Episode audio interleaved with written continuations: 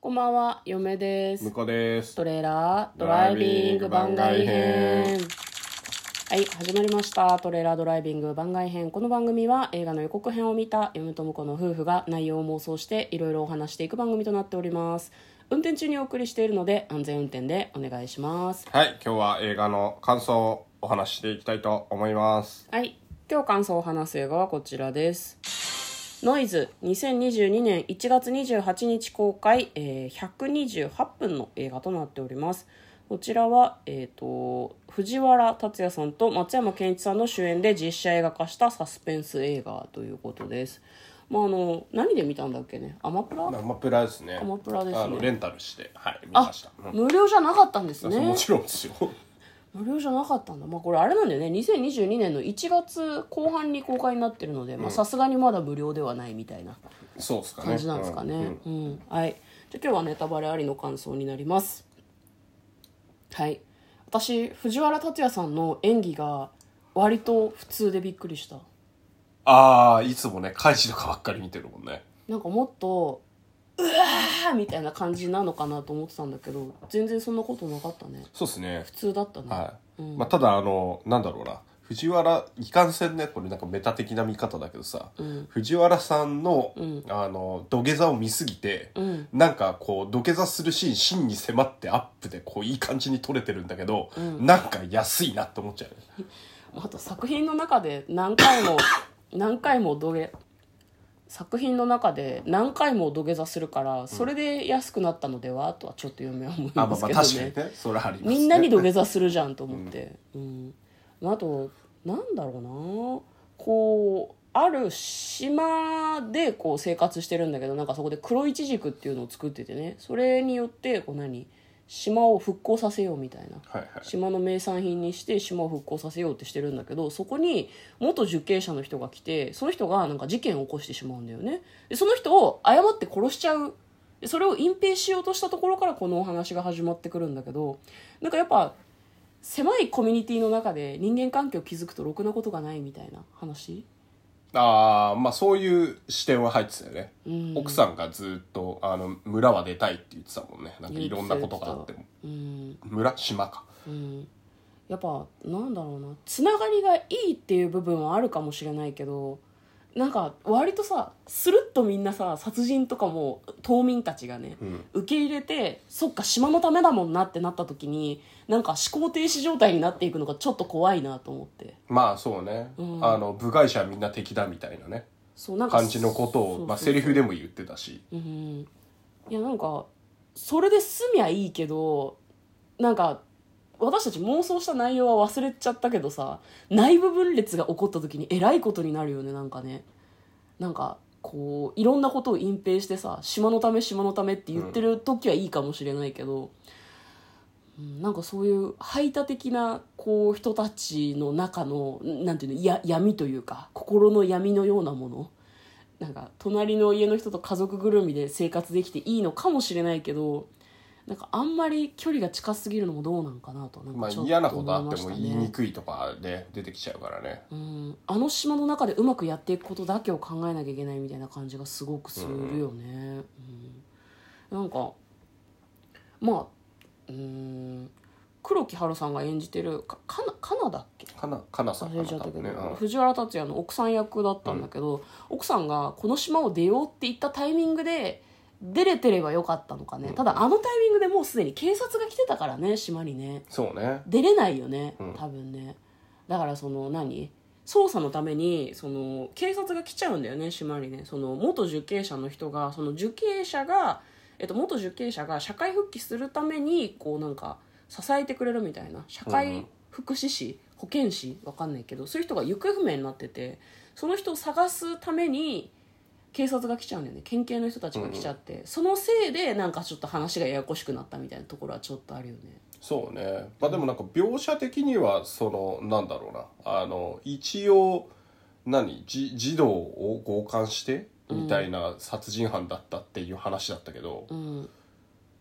まあ、確かにそうなんだけどなんかこう明確にこうこの島に来て悪さした描写ってその何保護観察官なのかな、うんあの一緒に来てくれてた人やっちゃっただけだからいやいやいやいやいやいや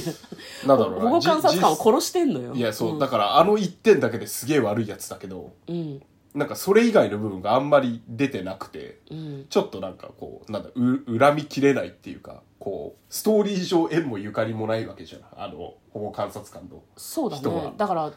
出てきてすぐ死んじゃったからなんか、うんああなんか人殺した悪いやつだとは思ったけどなんかそんなにとはちょっと思うよねなんか恨みきれないしっていうまあだからまあそこはねなんかこうしょしょうもないきっかけでっていうかまあそもそも勘違いだったわけだしねうんうんうんで後半の描写でなんだろうなあのお金のところに自分の履歴書を入れてたりとかうんうんなんだろうねちょっと働く気はあったのどうなのっていうのがうんそうなんかその辺の描写があんまりなんかこうつかみきれなかったなという確かにね言う言うてもなんかた、だ途中のところでさその、何あの藤原竜也が捕まってからこう、えー、と松山ケンイチがこう家族を助けて、うん普通に一軸栽培してるっていうシーンがあったけど、うんあそこもうちょっとあの渡辺渡辺さん渡辺大和さんか誰あの犯人役ああの人、うんがなんかそのままえーっとな家族にいる未来もあったのかなってそういうシーンに一瞬見えちゃってあのまま就職してね何にもなければねうんうんうんっていうのもあったんじゃないかなっていうふうにちょっと思っちゃってねいやーないんじゃないだって見るからにこ渡辺大地さんうか渡辺大地さんね、見るからに反社会的なやつっていう感じで、まあ、よ嫁はあの最初の部分でなんだろうなそうそうそうそそそれでの一気に彼彼自身がこう島にやってきたことがなんかノイズの始まりみたいな感じの描写なのかなと思ってたんだけど、これタイトルがノイズだからね、ただ終わってみて考えてみるとそのノイズはずっと前から始まってたんだみたいなうんうん感じの話だったのかなとはすごく思いますけどね。そううんねだからなんだろうななんかそのちょうどボタンの掛け違いみたいな感じで、うん勘違いでもないんだけど、まあ、やっぱなんかこうそれに慣れちゃうとうん歪んでても気づかないみたいなところにねうん行ってたよね、そうなんだよね、だから